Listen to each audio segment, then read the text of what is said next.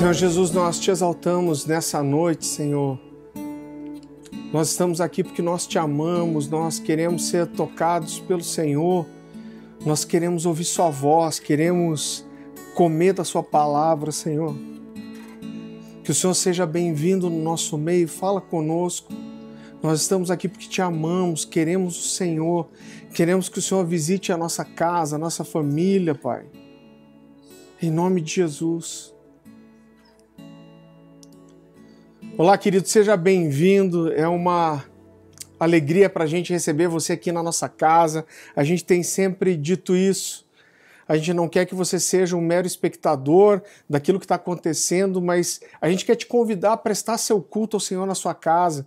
Né? Eu quero que você se sinta aqui na sala de casa com a gente. A gente está aqui com um pequeno grupo de pessoas e eu quero que você se sinta aqui com a gente sinta essa presença, esse ambiente possa prestar seu culto ao Senhor.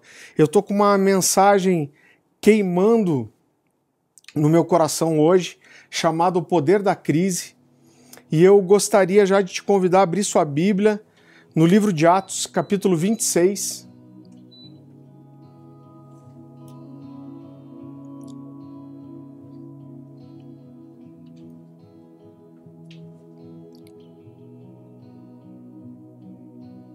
Atos capítulo 26, a partir do versículo 10. É um texto muito conhecido, fala da conversão do apóstolo Paulo, e o texto diz assim: E assim procedi em Jerusalém, havendo eu, havendo eu recebido autorização dos principais sacerdotes, encerrei muitos dos santos na, nas prisões, e contra esses dava o meu voto quando os matavam. Muitas vezes os castiguei por todas as sinagogas, obrigando-os até a blasfemar. E demasiadamente enfurecido contra eles, mesmo por cidades estranhas os perseguia. Com esses intuitos parti para Damasco, levando a autorização dos principais sacerdotes e por eles comissionado. Ao meio-dia, ó rei, indo eu caminho afora, vi uma luz no céu, mais resplandecente que o sol que brilhou ao redor de mim e dos que iam comigo. E caindo todos nós por terra, ouvi uma voz que falava em língua hebraica: Saulo, Saulo, por que me persegues? Dura coisa é recalcitrares contra os aguilhões.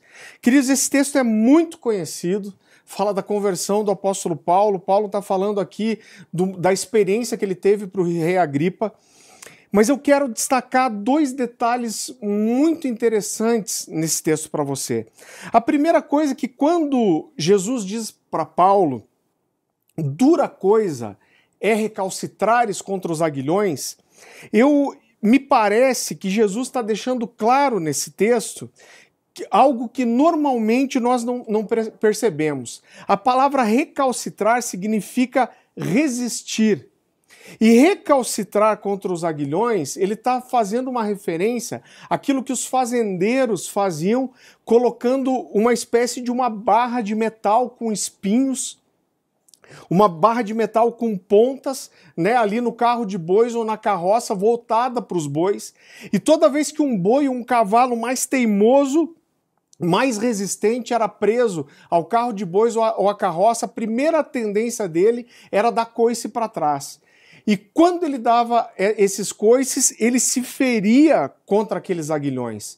Então era uma resistência inútil, porque dar coice só fazia com que esse animal se ferisse. E Jesus aqui está se comparando a um fazendeiro, um domador de cavalos que está domando, um domando um animal, um potro selvagem, que insiste em resistir. E o que Jesus está dizendo para Paulo é o seguinte: Saulo, Saulo, eu estou perseguindo você, eu tô, eu, tô insistindo com você, eu tô te cutucando, eu, mas você insiste em resistir. E o que Jesus está dizendo para ele é, cara, desista, se renda, porque resistir só vai trazer dor para você. E isso para mim é muito especial, porque por muitos anos, a minha vida toda, eu tive a impressão que quando Jesus tem esse encontro com, com Paulo, na cidade de Damasco, aquela era a, a primeira investida que Jesus dava em relação a Saulo e a vida dele. Mas esse texto me deixa claro, a Bíblia não traz informações sobre isso, mas que por muito tempo Jesus estava insistindo com Paulo, Jesus estava tentando alcançar Paulo. Jesus está dizendo: Olha, eu tenho tentado falar com você, eu tenho te dado sinais, eu tenho provocado você, eu tenho tentado te mostrar algo. E essa expressão é muito interessante porque essa expressão dura coisa recalcitrar contra os aguilhões, ela não aparece em outras vezes que Paulo fala da sua conversão. Provavelmente porque esse aqui era um ditado grego muito conhecido e os gregos diziam que resistir a Deus ou aos deuses era como dar coice contra os aguilhões. E o rei Agripa era um rei que tinha uma cultura grega muito vasta. Então, quando Paulo usa esse ditado e essa expressão, ele está falando de algo que era familiar ao rei Agripa. E queridos, eu, quando eu olho para esse texto, e esse é o objetivo da minha mensagem aqui para você hoje, é que quando eu olho para a minha vida e quando eu olho para a história das, dos personagens bíblicos, eu vejo que todos nós temos momentos na nossa vida que são momentos chave Deus faz uma construção, Deus traz algo pontual e Deus nos prepara para momentos específicos, que são momentos proféticos, são momentos de mudança, são momentos de, de transição e de crescimento. São realmente, como a palavra diz, são momentos onde uma chave espiritual é virada. E Deus, eu entendo que Deus nos dá sinais, Deus nos prepara para isso, e quando nós entendemos esses momentos-chave da forma correta e nós correspondemos a eles da forma correta, grandes mudanças acontecem na nossa vida. E algo que é muito interessante é que esses momentos normalmente eles são precedidos ou eles são acompanhados de uma crise. Eu acredito que na nossa vida, muitas vezes, nós teremos momentos chave como esse. Alguns são mais fortes, outros um pouco menos, mas todos esses momentos Deus traz para a nossa vida para trazer grandes transformações. Eu lembro que no final do, de 2018, Deus falou comigo de forma tão clara que 2019 seria um desses momentos chave e eu lembro que ali no segundo semestre de 2018, Deus começou a me dizer: Farley, se prepara, porque o ano de 2019 vai ser um ano chave na sua vida, daqueles que é, é, é, acontecem poucas vezes. E essa convicção de que Deus, o 2019 seria um ano chave na minha vida foi tão grande que eu compartilhei isso primeiro com a minha esposa e eu, é, eu compartilhei isso com vários amigos que eram próximos de mim. No final do ano de 2018, eu preguei é, é, na comunidade Alcance uma mensagem chamada Como Flechas, que fala de Deus nos prepararmos para sermos uma flecha polida e nos lançar. Eu falei que Deus preparava, nos afiava, nos deixava prontos e nos guardava na sua, na sua aljava para, no momento correto, nos lançar. E eu sabia que essa era uma mensagem para a igreja, mas em primeiro lugar, eu sabia que essa era uma mensagem para mim. Eu estava pregando e profetizando para mim mesmo, e eu sabia que Deus estava prestes a me lançar para alguma coisa nova. Deus me disse: 2019 é um ano chave na sua vida. Então fique atento, entenda, esteja é, é, é, sujeito. Agora eu lembro que quando Deus me falou isso no final de 2019, eu acreditava que isso era algo muito relacionado aos livros que eu estava escrevendo ou ao meu ministério itinerante e na minha mesmo no ápice da minha criatividade eu não consegui imaginar o que Deus estava prestes a fazer. E o que aconteceu é que logo no começo de 2019 eu entrei em uma grande crise ministerial aonde Deus começou a me dizer que me tiraria da comunidade alcance. E, e eu quero dizer para você que entendeu o que Deus tinha para fazer e me submeter a isso, mergulhou não só eu, mas eu e a minha esposa em uma grande crise e eu tenho certeza absoluta que 2019 foi assim um dos anos mais difíceis da nossa vida. Existem algumas crises pelas quais nós passamos e elas são fruto das nossas decisões erradas, das nossas escolhas equivocadas. Mas existem crises nas quais Deus nos coloca, e eu gosto de chamar de crises divinas. Por quê? Porque provavelmente, se a gente não entrasse em uma crise naquele momento, nós não buscaríamos mudança. A verdade é que a gente gosta de se sentir seguro, nós gostamos de ter tudo estabelecido, tudo em ordem, nós gostamos de ter as coisas sobre, sob controle e provavelmente, se Deus não nos empurrasse para algumas crises, nós não estaríamos nem abertos a mudanças. Agora, eu quero dizer para você que grandes transformações e grandes avanços ministeriais normalmente são precedidos de grandes crises. As crises são chaves espirituais de mudança e transformação. O segundo detalhe que eu quero destacar para você nesse texto é que quando Jesus chama Paulo, a Bíblia diz assim, versículo 14: E caindo todos nós por terra, ouvi uma voz que me falava em língua hebraica: Saulo, Saulo, por que me persegues? E conversando com meu amigo pastor Francisco Gonçalves, ele me mostrou algo que eu nunca tinha percebido. E algo realmente incrível. Somente sete vezes na Bíblia, em toda a Escritura, Antigo e Novo Testamento, Deus chama alguém pelo nome duas vezes. E toda vez que Deus chama alguém pelo nome duas vezes, isso precede uma crise ou está envolvendo uma crise. E essa crise acaba gerando uma grande mudança, uma grande transformação e um grande avanço ministerial. Então eu quero dizer para você de forma profética nessa noite: você está em crise, então isso pode significar que Deus está prestes a fazer uma coisa muito grande na sua vida. E eu quero falar um pouquinho agora sobre essas sete crises. A primeira vez que Deus chama alguém pelo nome duas vezes nas Escrituras está lá em Gênesis capítulo 22. Se você for rápido de Bíblia, conseguir acompanhar comigo. Gênesis capítulo 22, a partir do versículo 9. A palavra de Deus diz assim: Chegaram ao lugar que Deus lhe havia designado, ali edificou Abraão um altar e sobre ele dispôs a lenha e amarrou Isaque, seu filho, e o deitou no altar em cima da lenha.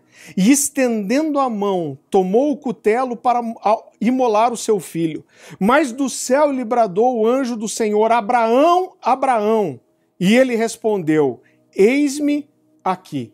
Queridos, esse é um texto muito conhecido. Deus pede que Abraão sacrifique Isaac no monte específico. E a Bíblia fala que Abraão sobe para lá com seu filho. E nesse momento, é, Abraão já tinha amarrado Isaac, colocado ele sobre uma pedra, colocado galhos embaixo dele, porque depois que o sacrifício era literalmente partido ao meio, esse, esse sacrifício era queimado. E Abraão estava aqui prestes a sacrificar Isaac, mas quando ele levanta sua mão para abrir o peito do seu menino, Deus grita do céu: Abraão, Abraão. E eu acredito, querido, que o mais desafiador nessa crise de Abraão é que Deus não estava só pedindo o filho de Abraão, que já seria talvez a coisa mais difícil para um homem fazer na vida. Mas Deus estava pedindo para Abraão um, um filho que era muito especial. A verdade é que Isaac era o filho da promessa e Isaac era o símbolo da resposta, da fidelidade e da promessa de Deus. Quando a gente olha para a vida de Abraão, toda a vida de Abraão ela gira em torno de uma promessa de Deus. Deus diz: Eu vou fazer de você uma grande nação, eu vou fazer de você um povo novo. Eu vou multiplicar sua descendência e seus filhos vão ser tão numerosos quanto o pó da terra. Então, toda promessa, todo chamado de Abraão envolvia Isaac. Toda promessa de, de Abraão envolvia essa descendência. E Abraão esperou por esse filho por 25 anos. Isaac era o símbolo da aliança, Isaac era o cumprimento da promessa, e Isaac era o caminho pelo qual o ministério chamado de Abraão poderia ser, ser cumprido. Deus prometeu Isaac para Abraão e 25 anos depois, Deus cumpriu. Mas agora, pouco tempo depois, Deus pedia Isaac de volta. Deus fala: entrega para mim seu filho, sacrifica ele. E Deus estava pedindo para Abraão exatamente o que Deus tinha é, prometido dar para ele. Alguém disse que Deus está é, tá pronto para nos dar qualquer coisa que nós estejamos prontos a devolver para Ele assim que Ele pedir. E querido, nessa situação específica, Deus pede para Abraão Isaac, mas quando Abraão vai sacrificar Isaac, Deus diz: para. Mas eu quero dizer para você que muitas vezes Deus vai nos deixar entregar o Isaac. E, e a grande crise é entender como Deus pode pedir para nós justamente aquilo que ele nos prometeu. Então talvez Deus te prometeu, te peça a empresa que ele mesmo te prometeu e te deu. Talvez Deus peça para você o dinheiro que ele mesmo prometeu e que ele te deu e agora ele pede de volta. Talvez Deus peça para você a sua posição que ele mesmo te prometeu e te deu. Talvez Deus peça de você o seu ministério que ele mesmo prometeu e te deu. E eu quero dizer para você que na minha última crise, até agora, sem dúvida, esse foi o Isaac que eu tive que entregar. E é fazer parte da Igreja dos Sonhos, construir isso por 13 anos é ter uma posição, ter um ministério é, é, reconhecido, estabelecido, ter uma estabilidade, ter uma cobertura incrível, mas de repente Deus me chamou e falou Farley, Farley. E a verdade é, é que para que Deus nos dê alguma, algumas coisas, Ele precisa nos encontrar de mãos vazias. Tem coisas que Deus só vai nos dar, só vai nos entregar se Ele nos encontrar de mãos vazias. Isaac não era só o filho da promessa, mas ele era o filho único. Presta atenção nisso que eu vou te falar. Esse texto mexe demais comigo. É Gênesis capítulo 22, versículo 2. A palavra do Senhor diz assim: Esse texto mexe comigo porque parece que Deus quer provocar Abraão. E ele está dizendo: Eu quero que você preste atenção na gravidade do que eu estou te pedindo. Eu quero que você entenda bem o que eu estou pedindo para você. E me parece que Deus quer capturar, pegar o profundo da emoção de Abraão. Deus diz assim: acrescentou Deus: toma teu filho, teu único filho Isaque, a quem amas, e vai-te à terra de Moriá e oferece-o ali em holocausto sobre um dos montes que te mostrarei. O que Deus está dizendo para ele é: Cara, eu quero seu filho. Esse, o único filho que você tem. Esse mesmo que você ama tanto. O único. Você vai me dar ele. Sabe por quê? Porque eu quero tirar tudo de você. Não vai te restar nada a não ser eu. E eu já me senti assim. Agora, a grande verdade é que a resposta de Abraão, ela traz, querido, uma provisão divina sobrenatural. Eu amo o texto de João, capítulo 8, versículo 56, aonde Jesus diz algo que ninguém tinha dito. Jesus diz assim: Abraão viu o meu dia e ele se alegrou. A, a grande verdade é que Deus proveu para si um cordeiro, Deus manda Abraão parar o, o, sacrifício. A Bíblia fala de um cordeiro que aparece preso pelos chifres e a gente conhece essa frase: Deus proverá para si o cordeiro. E essa é uma das principais profecias messiânicas. Abraão se tornou o pai da fé, mas isso aconteceu em meio a uma crise.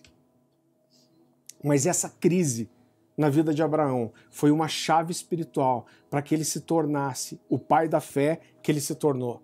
A segunda vez na Bíblia onde Deus chama alguém duas vezes pelo nome, está lá em Gênesis capítulo 46, versículo 1. A palavra do Senhor diz assim: Partiu, pois, Israel com tudo que possuía e veio a Berseba e ofereceu sacrifícios ao Deus de seu pai. Falou Deus a Israel em visões de noite disse: Jacó, Jacó. Ele respondeu: Eis-me aqui. Então disse: Eu sou o Deus, Eu sou Deus, o Deus de teu pai. Não temas descer para o Egito, porque lá eu farei de ti uma grande nação. Queridos, Deus fez duas promessas para Abraão. A primeira promessa é que Deus daria para ele uma terra muito especial, uma terra muito próspera, e Deus disse: Olha, eu não só vou dar essa, essa terra para você, mas eu vou dar essa terra para sua descendência, os seus descendentes vão herdar essa terra. E a segunda parte da promessa é que Deus diz que faria da descendência de Abraão um número imenso de pessoas. Ele diz: Olha, seu, sua descendência vai ser tão numerosa quanto as estrelas do céu, quanto o pó da terra, quanto a areia do mar. E queridos, a primeira parte da promessa Deus já tinha cumprido. Jacó era neto de Abraão e ele vivia exatamente na terra que Deus prometeu dar para Abraão.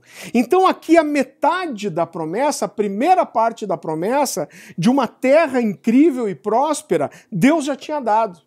Agora, quando Deus diz para Jacó que é para ele descer para o Egito, para ele descer para o Egito, ele precisava deixar a terra que Deus tinha prometido para os seus antepassados e a terra que Deus prometeu que daria à sua descendência. Agora era justamente no Egito que Deus cumpriria a segunda parte da promessa. Por quê? Porque a descendência de Abraão só se tornou uma multidão tão numerosa quanto as estrelas do céu no Egito. Então, primeiro Jacó precisava deixar a primeira parte da promessa que já tinha se cumprido para que a segunda acontecesse.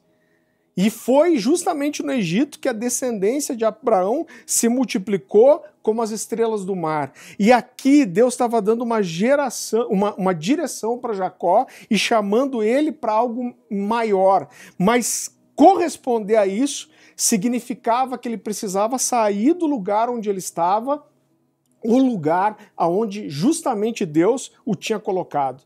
Querido, normalmente, escuta o que eu estou te falando. Normalmente, corresponder à vontade, ao chamado de Deus, vai nos tirar do nosso lugar de conforto e segurança, vai envolver mudança. E isso vai envolver abraçar a direção de Deus para algo desconhecido. E normalmente isso envolve uma crise. A verdade é que já existia um contexto de crise, o mundo passava por uma crise aqui, era uma crise de fome, e a verdade é que essa crise empurrou Jacó para que, para que ele descesse para o Egito e lá a sua descendência fosse multiplicada e Deus cumprisse a segunda parte da promessa. Agora, minha pergunta é: para onde a sua crise está te empurrando. A sua crise precisa te empurrar para algum lugar e ela vai te empurrar para algum lugar. E provavelmente vai ser para um lugar onde você não quer ir. Normalmente as crises, elas nos empurram para uma situação, para um lugar, para um contexto aonde a gente não gostaria de ir. Ouça Deus, mesmo quando Ele está falando aquilo que você não vai ouvir se você está brigando com Deus numa, numa crise, se você está recalcitrando contra os aguilhões, provavelmente é por, essa crise só vai acabar quando você decidir ouvir a voz de Deus e se render a ela e sair do seu lugar de conforto e segurança. A terceira vez que Deus chama alguém pelo nome duas vezes está lá em Êxodo capítulo 3, a partir do versículo 2.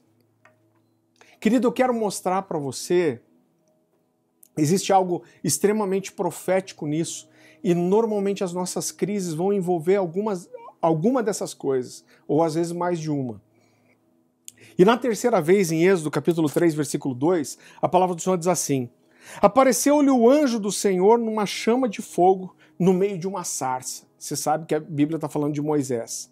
Moisés olhou e eis que a sarça ardia no fogo e a sarça não se consumia. Então disse consigo mesmo: Irei para lá e verei essa grande maravilha. Por que a sarça não se queima? Vendo o Senhor que ele se voltava para ver, Deus do meio da sarça o chamou e disse: Moisés, Moisés. E ele respondeu: Eis-me aqui. Querido, nesse momento o povo de Israel já tinha recebido a segunda parte da promessa de Deus para Abraão, que era se tornar um grande povo. Então, no Egito, grande, o, o, o povo se tornou uma, uma grande nação, era um número de pessoas extremamente numeroso, incontável, mas eles eram agora escravos no Egito, maltratados, feridos e desprezados. Era uma grande crise. E a resposta de Deus para o desespero, o clamor do povo de Israel, foi esse cara chamado Moisés. Agora, sem dúvida nenhuma, isso não foi nada fácil para ele. O contexto que Moisés vivia nesse momento é que ele estava 40 anos escondido no deserto e ele tinha se estabelecido lá. A Bíblia diz que depois de matar o egípcio, Moisés foge para o deserto e lá ele se estabelece e ele constitui família. Ele se casa, ele tinha uma família, ele cuidava dos animais do seu, do, do, do seu sogro, mas Deus chama Moisés pelo nome duas vezes. E a verdade é que isso vira a vida de Moisés de cabeça para baixo porque lembra Moisés de que ele tinha um chamado, chamado do qual ele tinha se esquecido. Se esquecido, desculpa.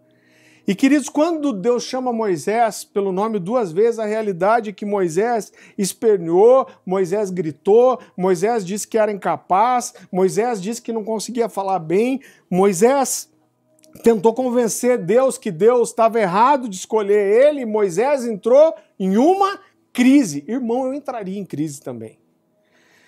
E, e a verdade é que Moisés tentou encontrar aqui muitas desculpas. Ele falou para Deus e falou: Olha, eu não sou esse cara, eu não sei falar bem, eu não posso, eu não consigo, as pessoas não vão acreditar em mim, escolha outro. E queridos, às vezes a crise que Deus nos coloca é nos fazer enfrentar as nossas desculpas, nos tirando do nosso esconderijo. E nos fazendo lembrar que nós temos um chamado. Porque eu quero dizer para você, irmão, que quem tem desculpa não tem chamado. Quando. E eu quero perguntar para você: quando foi que você abandonou seu chamado? Quando foi que você abandonou o teu maior propósito de vida, que é corresponder a um chamado, a um propósito que é eterno? Quando você abandonou o serviço que Deus te chamou para fazer, quando você abandonou a missão que Deus te chamou para cumprir, o que você fez de errado que está fazendo você acreditar que você não tem um chamado mais?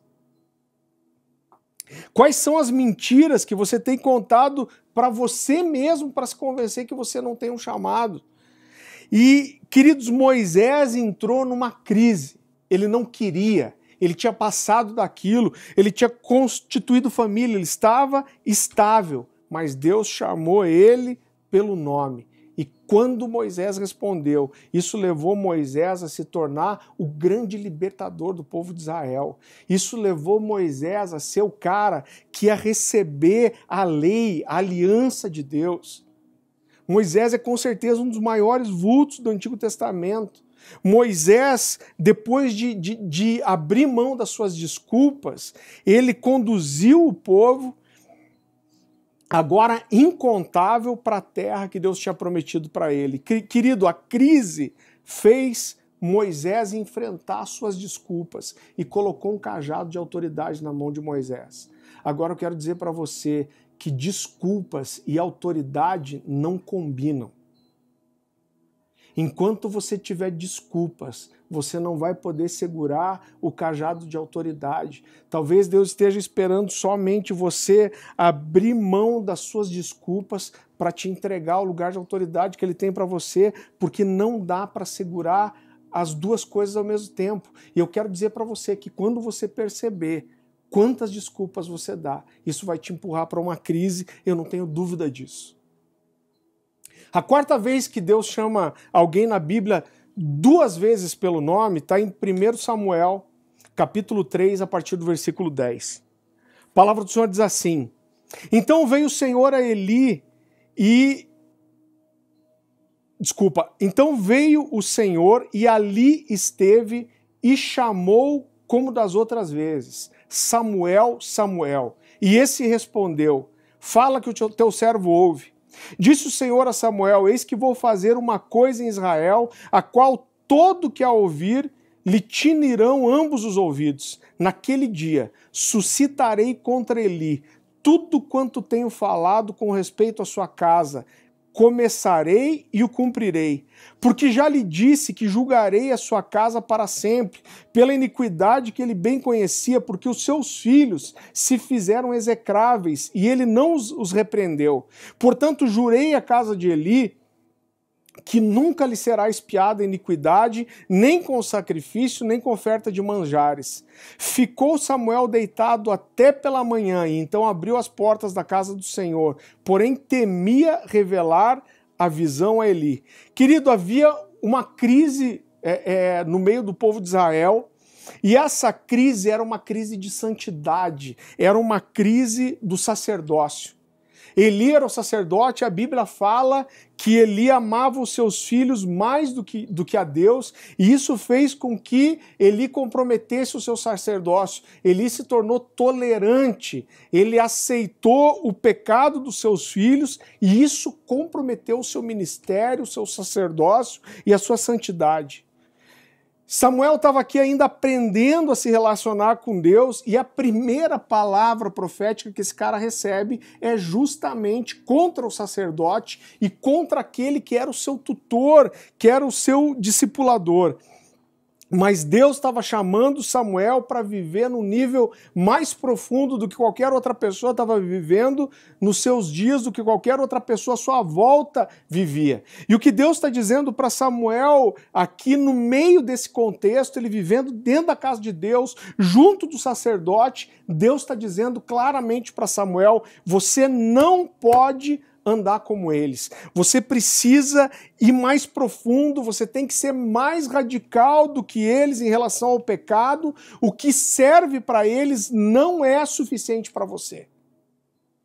Deus está dizendo para ele: Eu quero levar você para um outro nível, eu quero que você viva de forma diferente. E você conhece a história, a verdade é que Samuel abraçou esse chamado, Samuel abraçou essa santificação, ele teve coragem de entregar a sentença de Deus a Eli, e a Bíblia fala que Samuel cresceu e a Bíblia diz, eu acho muito forte esse texto, a Bíblia diz que todo Israel reconheceu que Deus confirmava Samuel como um profeta.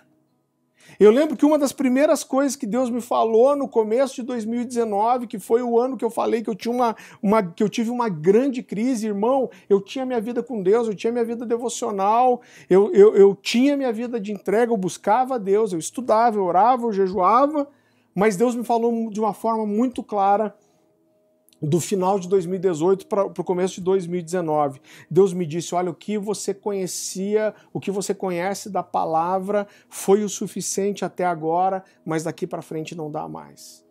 O que você ora até hoje é suficiente, mas o que eu tenho para você daqui para frente, isso já não é o suficiente mais. O que você jejua até agora foi bom, até aqui serviu, mas daqui para frente não serve mais. E Deus me dizia: Olha, eu quero que você abrace o que eu tenho para você, eu quero que você abrace um novo nível de profundidade, eu quero te levar para um, um novo nível ministerial, mas para que você abrace aquilo que eu estou propondo para você aquilo que você vive hoje não é mais suficiente. Você vai precisar orar mais, você vai precisar jejuar mais, você vai precisar se mover mais por fé. E querido, eu lembro que ouvir isso de Deus me gerou uma, uma grande crise. Por quê? Porque eu ia ter que me dedicar muito mais. Não, a minha crise de entender que Deus estava me levando para um novo nível, mas esse nível não era só um nível de exposição ministerial, esse, esse nível começava com abraçar um nível mais profundo, principalmente de relacionamento com Deus e de revelação das suas coisas. Isso me trouxe, um, me levou para uma crise porque eu comecei a ter um medo muito grande de falhar, de não conseguir corresponder.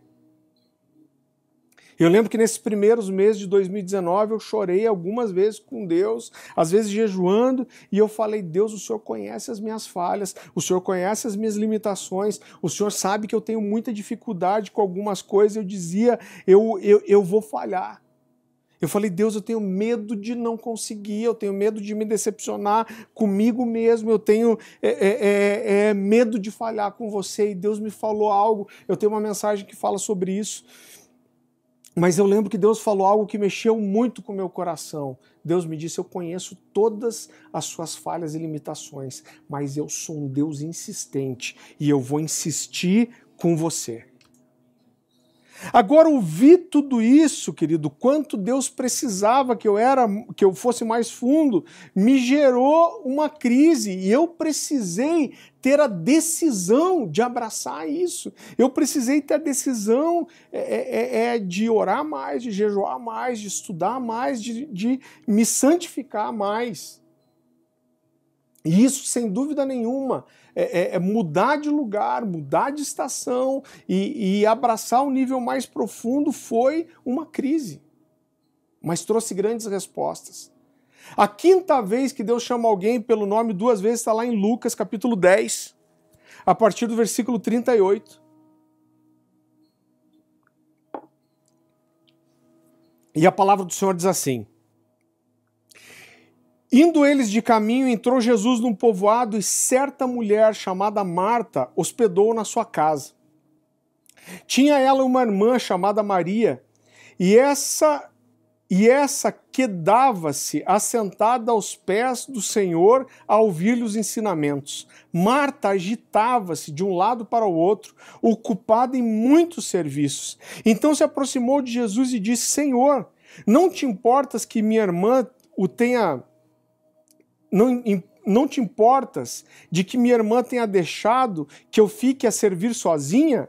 Ordena-lhe, pois, que venha ajudar-me. Respondeu-lhe o Senhor: Marta, Marta, andas inquieta e te preocupas com, com muitas coisas. Entretanto, pouco é necessário, ou mesmo uma coisa só. Maria, pois, escolheu a boa parte, e essa não lhe será tirada. Querido, qual foi a crise de Marta. A crise de Marta foi ouvir de Jesus que aquilo com que ela tanto se preocupava, na realidade não importava. A crise de Marta, querido, foi perceber que aquilo para que ela estava se dedicando e se entregando não era o que realmente importava. E, querido, eu acho que uma das piores coisas que pode acontecer para uma pessoa eu estava preparando essa mensagem e eu estava pensando nisso. Eu, eu acho que uma das piores coisas que pode acontecer para uma pessoa é ela chegar no fim da vida e ela olhar para trás e perceber que ela gastou a vida dela com as coisas erradas. Eu acho que é difícil haver algo mais triste e decepcionante do que isso. Eu gosto muito de uma frase do C.S. Lewis que ele diz que tudo que não é eterno é eternamente inútil. Agora, logo depois que Jesus diz para Marta, Marta, Marta, uma crise ia bater na porta de Marta e Maria. Ia mostrar para ela que a vida é curta demais para nós gastarmos ela com aquilo que não é realmente importante. A crise que bateu na, na porta da casa super limpa de Marta foi a morte do seu irmão Lázaro. Queridos, se nós não estivermos atentos, os cuidados da vida, e eu não estou falando aqui de coisas erradas, eu estou falando de coisas lícitas. Se nós não tivermos cuidado e atenção, as coisas, é, é, os cuidados da vida, coisas boas, lícitas, elas podem facilmente tomar o lugar daquilo que é realmente importante. Eu lembro que quando eu e minha esposa casamos, no primeiro ano de casamento, a gente fez todo um planejamento para em cinco anos a gente estar tá no ministério em tempo integral. O que envolvia esse planejamento? Eu não tinha financiamento de carro, eu não tinha financiamento de casa, eu não tinha cheque especial porque são erradas essas coisas? Claro que não. Hoje eu tenho financiamento de uma casa, hoje eu tenho cheque especial, mas eu não queria deixar que a vida encaminhasse para algum lugar que eu precisasse de muito dinheiro para me sustentar. Eu lembro que eu sentei com a minha esposa e eu falei para ela: um dia o chamado vai bater a nossa porta aqui e eu não quero estar tá preso a uma conta, a uma dívida, de forma que eu não consiga corresponder a um, a um ministério ganhando pouco. Eu falei, eu não posso deixar é, é, esses cuidados da vida tirarem aquilo que Deus nos chamou para fazer. Isso vem é, é, em primeiro lugar.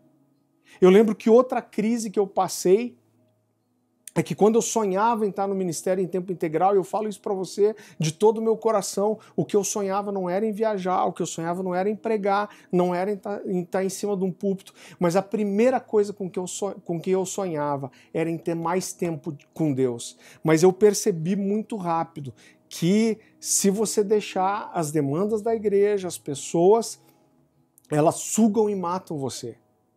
E eu queria tanto me dedicar, eu queria tanto corresponder ao chamado, mas eu descobri muito rápido que eu estava trabalhando tanto para Deus que eu não tinha mais tempo com Ele. Eu cuidava de um monte de gente, eu pregava, eu viajava, eu escrevia, mas eu não estava à mesa, eu não estava aos pés de Jesus como Maria. Isso me colocou numa crise, me levou a me decepcionar com o ministério, me levou a questionar um monte de coisa, mas essa crise me levou também a a mudar a minha atitude e, e, e falar para Deus e para mim mesmo, não é para isso que Deus me chamou. Deus me chamou em primeiro lugar para um relacionamento. Se isso não for verdadeiro na minha vida, eu não quero entregar nada para ninguém. Se eu não for íntimo de Jesus, eu não quero pregar intimidade. Se eu não for íntimo de Jesus, eu não quero, antes de ser íntimo dele, ser íntimo de, de, de, de é, é, discípulo nenhum. Eu falei, eu preciso transparecer aquilo que Jesus trouxe. Todo o cristianismo fala de relacionamento. Deus é um Deus relacional. Toda a obra de Jesus nos chama para um relacionamento com Deus. Todo o propósito de Deus nos chama para um relacionamento íntimo e de intimidade. Se você não tem isso com Jesus, você deveria parar tudo que você está fazendo e buscar isso primeiro, porque senão o que você está vivendo é uma fraude, uma farsa e você não está fazendo nada além do que Marta fez e Jesus precisa te chamar pelo nome duas vezes. A sexta vez que Deus chama alguém pelo nome duas vezes, está lá em Lucas, capítulo 22, a partir do versículo 41, 31, desculpa. E a palavra do Senhor diz assim: Simão, Simão, eis que estás, eis que Satanás vos reclamou para vos peneirar como trigo. Eu, porém, roguei por ti para que a tua fé não desfaleça. Tu Tu, pois, quando te converteres, fortaleça os seus irmãos. Ele, ele, porém, respondeu: Senhor, estou pronto para ir contigo, tanto para a prisão como para a morte. Mas Jesus lhe disse: Afirmo-te, Pedro, que hoje três vezes me negará, negará que me conheces antes que o galo cante. E querido, nós sabemos a história. Logo depois de Jesus chamar Pedro pelo nome duas vezes, Pedro realmente negou Jesus três vezes só para não ser relacionado com Jesus. Querido, Pedro teve um encontro terrível. E eu acho que esse é o pior encontro que nós podemos ter. E Pedro teve um encontro terrível com ele mesmo. Com a realidade de quem ele era. Pedro teve um encontro com a realidade, com a verdade de quem ele era, com a realidade de que ele se achava muito mais do que ele era. Esses dias eu ouvi, eu ouvi alguém dizendo assim que buscar o autoconhecimento é o primeiro passo para se odiar. Eu achei, eu achei muito engraçado isso e às vezes não deixa de ser uma verdade. Querido, eu tive algumas crises assim. Eu quero dizer para você que eu acho que uma das coisas mais difíceis da vida, e diante de Deus eu quero dizer para você, eu tive essa crise, eu acho que pelo menos umas três ou quatro vezes de forma intensa na minha vida. Que uma das coisas mais terríveis que, que existem, uma das maiores crises, é você descobrir que você ainda precisa caminhar muito, você ainda precisa crescer muito, você ainda precisa mudar muito para se tornar aquilo que você já achava que era. Você já teve nesse lugar? Eu já tive alguns encontros comigo mesmo, que quando eu olhei para mim, foi isso que Jesus fez com Pedro. Tá falando, cara, você se acha o galão. Você está dizendo que você vai morrer comigo, que você vai comigo até onde for, você não se conhece. Antes do galo cantar três vezes, você vai me negar. Hoje, não é nem depois, você não sabe quem você é. E a crise para a qual Jesus empurrou Pedro foi a Pedro ter um encontro consigo mesmo. E várias vezes, querido, Deus me empurrou para situações que eu me deparei com quem eu era de verdade. E eu falei, Deus do céu.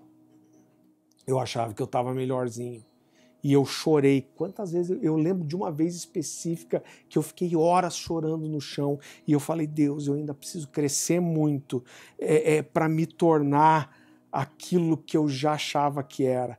E eu, e eu lembro de chorar e falar: Deus, por que eu sou assim? Eu não quero ser assim. Falar: Deus, eu não quero ser assim. Eu não sei se você já teve a sensação de querer sair de você, eu já quis sair de mim. Tipo, eu quero deixar esse cara, quero, quero sair de mim. E quando Pedro teve esse, esse encontro terrível consigo mesmo, ele entra provavelmente na pior crise da vida dele. Por quê? Querido Pedro era um dos doze apóstolos do Cordeiro. Esse cara recebeu um dos maiores chamados que qualquer outro homem pode receber. O que é mais incrível foram só 13 homens, querido, em toda a história 13, os 12 e depois mais Matias. Foram só 12, 13 homens que foram chamados para serem um dos apóstolos do Cordeiro. A Bíblia fala do seu nome serem escritos na, na, fundação da Jerusalém Celestial. Esse cara tinha esse chamado, chamado andar com Jesus como homem. Olha quem foi Pedro. Mas quando Pedro tem um encontro terrível consigo mesmo, ele entra numa crise é, é tão destruidora que Pedro faz o quê? Ele volta a se tornar um pescador. Pedro volta a pescar. Mas isso leva também Pedro a reconhecer que ele não amava Jesus como ele achava que amava. Logo depois disso, Jesus manda chamá-lo, depois que Jesus ressuscita, e, e, e, e Pedro, e Jesus diz para Pedro: Pedro, você me ama? E ele fala: Amo. Para quem conhece a história, eu não vou me, me, me, aprofundar nisso, mas quando Jesus diz você me ama, Jesus está dizendo a palavra que é traduzida como amor, mas é a palavra agapau e que é o amor sacrificial, amor de entrega. Mas Pedro está olhando para ele falando: Deus, eu te amo. Mas a palavra que ele escolhe usar é filéu, é filéu, que é um amor de irmão. Ele está naquele momento por três vezes, ele negou por três vezes, mas ali ele está reconhecendo: olha, eu não te amo com esse amor que eu achava que amava você. Mas esse encontro com a verdade, com o seu, com a verdade do seu coração, transformou Pedro no grande líder que ele se tornou depois, o grande líder da, da igreja primitiva, o grande líder da igreja em Jerusalém e o cara que anos depois, quando foi Pedro, é, preso pelo Império Romano e falaram para ele nega teu Senhor, ele falou não vou negar.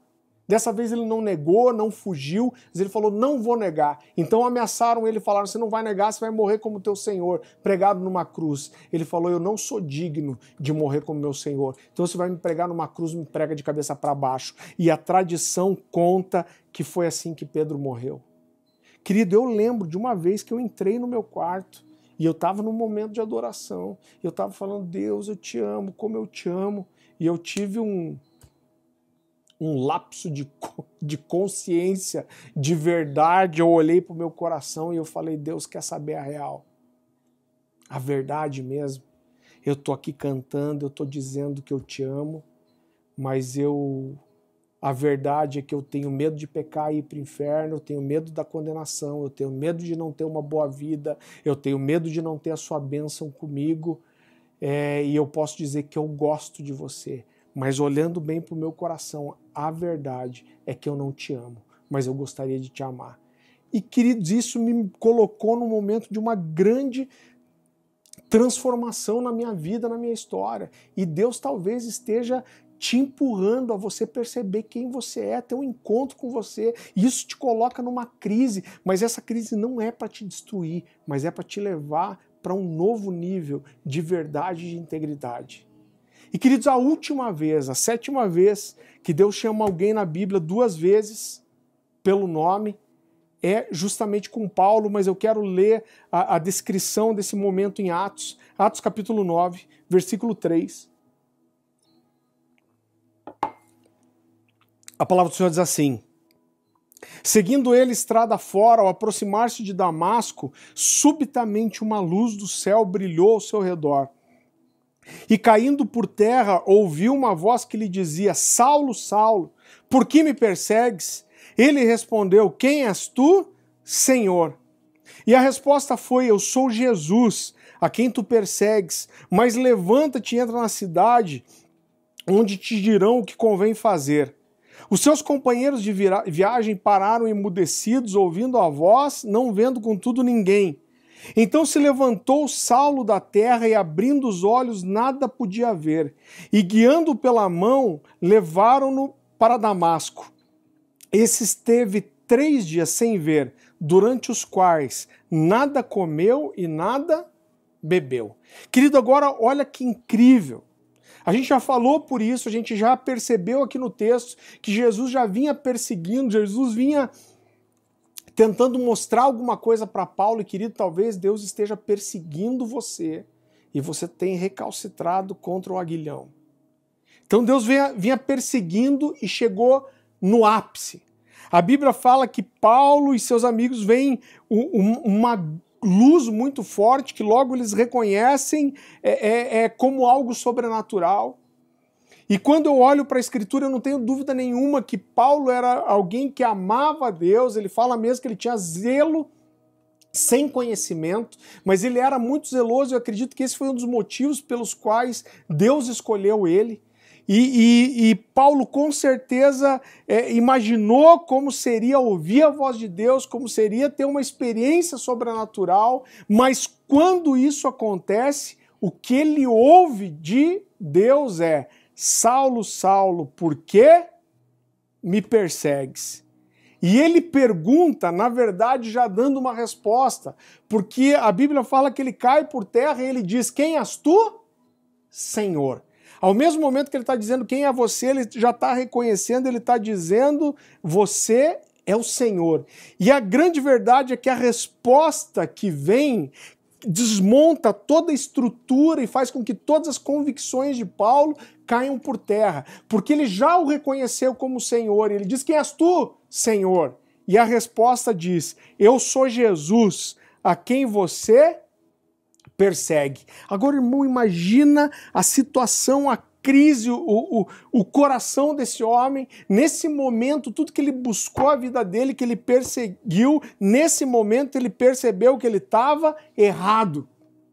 Paulo deve ter se angustiado e falado: cara, eu consegui errar tudo. Quem eu persegui estava certo, os cristãos que eu matei e persegui eram eles que estavam corretos, o Jesus que eu persegui, o Cristo que eu persegui, é o mesmo Messias que eu tanto esperava, eu, eu, eu, eu quis tanto servir a Deus e, na verdade, eu lutei contra a ação do seu filho. E eu acredito que naquele momento, irmão, eu me imaginei nessa situação muitas vezes. E eu penso Paulo ali no chão e eu acredito que a única coisa que Paulo queria naquele momento era entender o que ia acontecer. Cara, o que, que Deus tem, o que, que Jesus quer de mim? Será que Jesus vai me fulminar? Será que Jesus vai me, me, me, matar? Será que Jesus quer me salvar? Será que Jesus quer simplesmente me deixar cego para eu não perseguir mais os discípulos dele, e a verdade é que Jesus não diz quase nada. Jesus dá uma única orientação para Paulo, e Jesus fala: se levanta, desce até a cidade e lá alguém vai te dizer o que fazer. Uma única direção. E sabe o que, é pior? Mesmo tendo uma única direção, nem isso ele conseguia fazer sozinho. Porque a Bíblia diz que os soldados que estavam com ele tiveram que levantá-lo, pegá-lo pela, pela mão, porque ele estava cego, e, e levar ele até a cidade. A Bíblia fala que quando ele entra lá, ele ficou cego por três dias. E durante esses dias, ele nada comeu e nem bebeu. Querido, os dias se passaram e Jesus não se manifestava mais, não havia nenhum profeta, não tinha mais nenhuma luz sobrenatural, não tinha nenhuma voz sobrenatural, nenhuma direção, nenhuma explicação, nada. E eu quero terminar bem brevemente falando sobre três princípios que a gente precisa ter no nosso coração durante os momentos de crise. Primeira coisa que eu quero te dizer, você precisa aceitar isso, que mais cedo ou mais tarde todos nós vamos precisar ser renovados. E às vezes para que o renovo aconteça, uma crise precisa vir. Tudo que Paulo acreditava estava errado? É claro que não, mas tudo que Paulo tinha construído que não vinha de Deus precisava ser quebrado para que Deus construísse no lugar daquilo alguma coisa genuína. Querido, eu não tenho dúvida nenhuma que várias vezes durante a nossa caminhada cristã, Deus é, é, é, vai nos levar a um lugar onde a gente precisa parar, pensar e realinhar a rota. Várias vezes na nossa vida, Deus nos vai nos levar a parar e sondar as nossas motivações. Essa é uma das coisas mais terríveis. É, é olhar para nós e tentar descobrir por que nós fazemos as coisas, com qual motivação, o que nos move. E Deus muitas vezes vai nos tirar do comodismo e nos provocar para coisas maiores. E às vezes, para nos empurrar do comodismo, Deus faz com que nós percamos aquilo que a gente conhece. Eu acredito que Paulo era muito convicto do que, de tudo que ele dizia. Quando Paulo faz uma apologia ao seu ministério, ele fala: eu, se vocês são judeus, eu ainda mais. Você, eu fui circuncidado ao oitavo dia. Eu sou é, é, é, da tribo de Benjamim, eu acho que é isso mesmo. Eu sou da tribo de Benjamim, eu sou é, é, um fariseu. E Paulo era muito convicto de tudo que ele sabia, mas para que Deus colocasse ele no lugar que ele queria, Deus precisou, naquele momento, quebrar todas as suas convicções. E às vezes, para que Deus nos leve para um lugar de insegurança, de certeza, nos empurre para isso, ele precisa quebrar algumas convicções que nós temos. E a gente precisa entender que as crises podem ser poderosas chaves espirituais de transformação. Então aceite a crise e tente entendê-la. Segunda coisa, saiba toda crise é um tempo para parar, orar e jejuar. Eu quero dizer que quando Deus nos fala, não nos fala nada, o que, que nós fazemos? Nós permanecemos. Paulo entendeu o motivo que ele estava, é, é, entendeu o momento que ele estava vivendo. A Bíblia fala que por três dias ele parou ele jejuou, ele não comeu, ele não bebeu nada. Esse cara só ficou parado, ele refletiu, ele abriu seus ouvidos espirituais, ele ficou atento para o que Deus poderia falar com ele. Paulo entendeu aquele tempo. E a verdade, querido, é que todo lugar de oração é um lugar de confronto. Eu costumo comparar a oração, eu gosto muito de UFC, e, irmão, é muito bonita a entrada de todo lutador. Então o cara vem com, com aquela roupa cheia de patrocínio e aquele time vem ali fazendo trenzinho, né? E tem uma festa e todo mundo cumprimenta o lutador e toca uma música bacana. Mas quando o cara entra naquele octógono e fecha a portinha, o pau fecha. E eu costumo dizer que o lugar de oração, irmão, é esse lugar de confronto aonde Deus nos espreme. Por quê? Porque a oração, ela nos leva a um lugar que nós descobrimos quem Deus é. E quando a gente descobre quem Deus é, a gente entende quem nós somos também. Estar diante de Deus revela quem Ele é e nos revela também.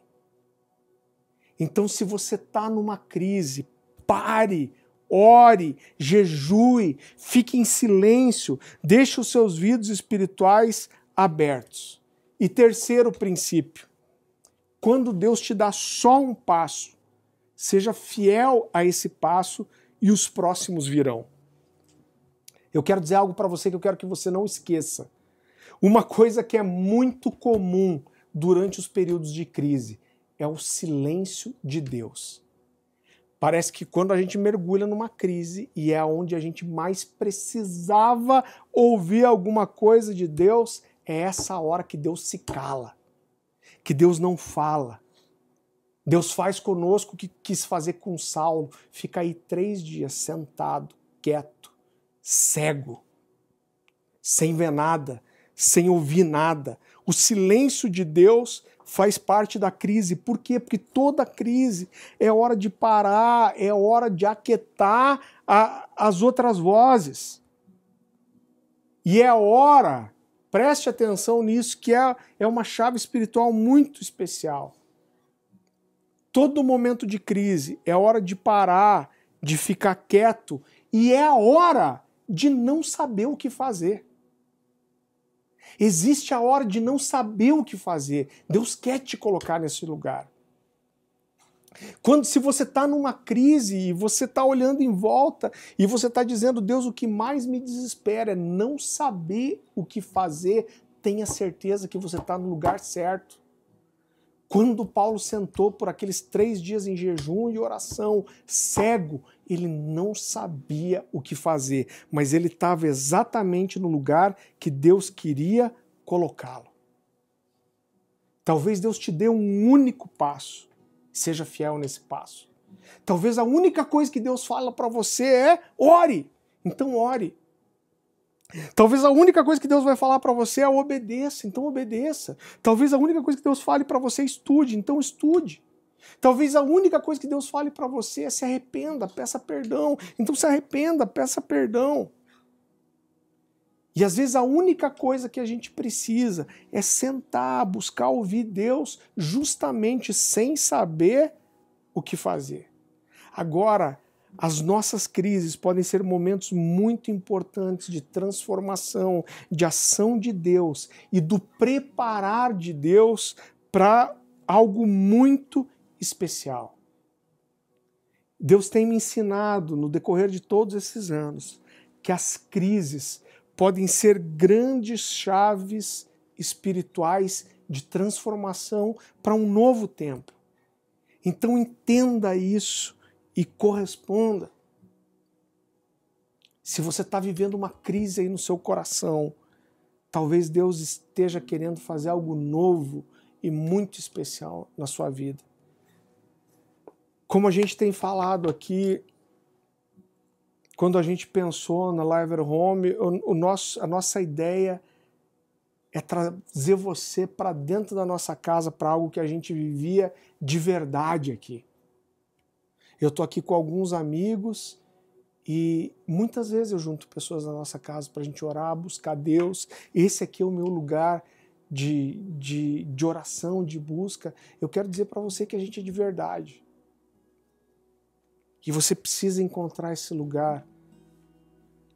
E, e quando Deus me deu essa palavra, eu entendo que ela é totalmente profética eu quero convidar você agora, tá aqui dentro da minha casa com a gente. Eu quero que você aproveite esse momento e você pare o que você estiver fazendo. Talvez você precise aumentar o volume da televisão, do celular, do computador.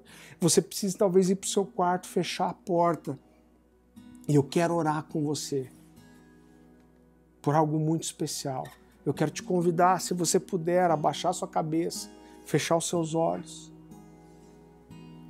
Senhor, meu Deus, nós te agradecemos nessa noite, nós declaramos aqui que o Senhor é soberano, Senhor. Nós queremos, Senhor, nessa noite, pela fé, te agradecer pelas crises, Senhor. Nós queremos aqui, de forma profética, declarar que nós confiamos, que às vezes o Senhor nos tira do nosso lugar de conforto, o Senhor muitas vezes desmonta as nossas convicções. Como foi difícil para mim entender isso. As convicções são tão importantes, eu não tenho dúvida de que as convicções são importantes. O Evangelho é Evangelho de convicções. Eu não estou falando de convicções em relação à verdade, mas a grande verdade é que muitas vezes o Senhor nos empurra para a crise e o Senhor nos leva para lugares aonde as nossas convicções a respeito do chamado, da vida, do lugar, do propósito, eles são esmiuçados. Nós te agradecemos pelas crises, porque o Senhor nos coloca na crise, porque o Senhor nos ama porque o Senhor está gritando para nós, nos mostrando que o Senhor quer nos colocar numa nova rota, num novo, novo propósito, num novo tempo. E eu intercedo agora por todas as pessoas que estão me ouvindo e vão ouvir essa gravação depois. O teu espírito, eu tenho certeza, permanecerá movendo nisso. Nos ajuda a entender as crises, Senhor. Nos ajuda a aceitar que o Senhor quer mexer conosco que o Senhor nos ajude, Pai, a entender que dura coisa é recalcitrar contra os aguilhões, que nós possamos parar de brigar com Deus, de resistir, de teimar e que nós possamos nos render à crise, assim como Paulo fez, que nós possamos entender esse momento, que nós possamos entender que é um momento onde o Senhor vai às vezes demorar para falar, que é um momento onde a gente não vai entender o segundo passo, que é, vai ser um momento onde a gente não vai estar tá entendendo o que vai acontecer, mas nós precisamos permanecer nós precisamos nos aquietar, ouvir, os, abrir os nossos ouvidos espirituais. Oxera lamastore maste, rialachorra macanteri malais, recandaramachore licanteri maia, eia serra malachore las. Nós precisamos nos aquietar. E essa crise, ela nos preparará, Senhor, para um grande trampolim na nossa vida ministerial, espiritual, de entender nosso propósito, o, a, a, o nosso objetivo, o nosso chamado. Espírito Santo de Deus, Espírito Santo de Deus, continue orando ao Senhor aí na sua casa, e enquanto nós ministramos a adoração, se renda, fale para Deus que você está se rendendo nessa noite, nesse momento, peça ajuda dele para quietar o seu coração, querido, e abrace, entenda a crise para a qual o Senhor está te empurrando.